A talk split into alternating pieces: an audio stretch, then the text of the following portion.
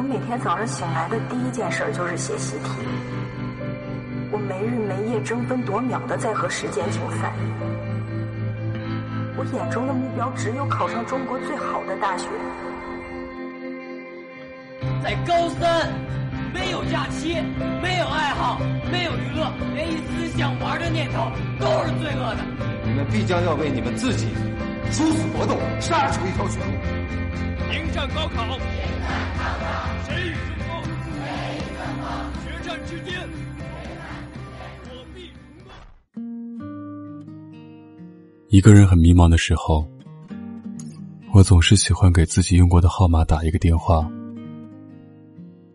有时候是空号，有时候无人接听，有时候又是一个疲惫又沧桑的声音。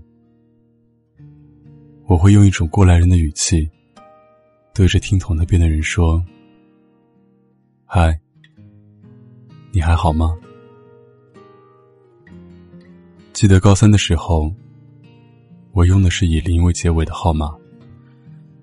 每天下了晚自习，我走在回寝室的路上，总是期望有一个人能给我打个电话，来安抚一下我不安的情绪。但在高三，每个人都很忙碌，也都很孤独，所以我就给自己唯一一个号码打电话。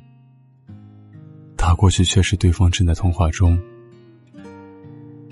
高考之前，寝室总是会买一些酒，在熬夜做习题到一两点的时候，依然难以睡去，我们就喝酒，靠微醺的方法来让自己尽快入睡。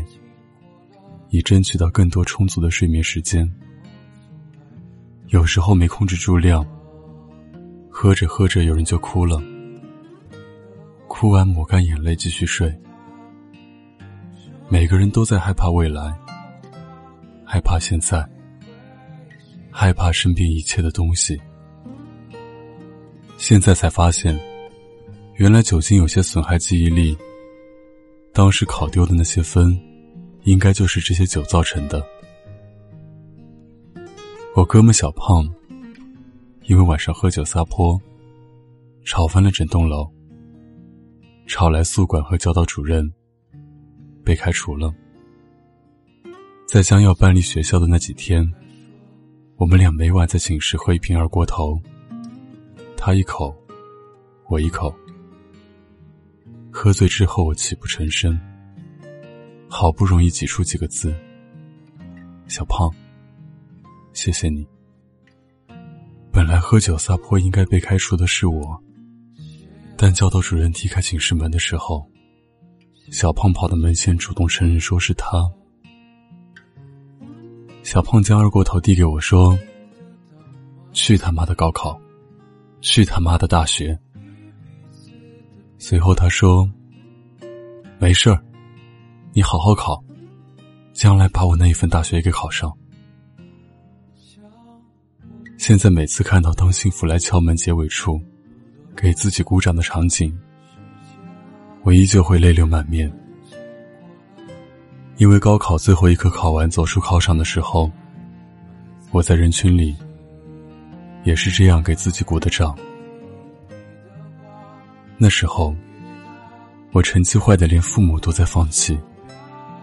各科老师早就对我不抱希望，同学也都调侃，毕业一起去搬砖，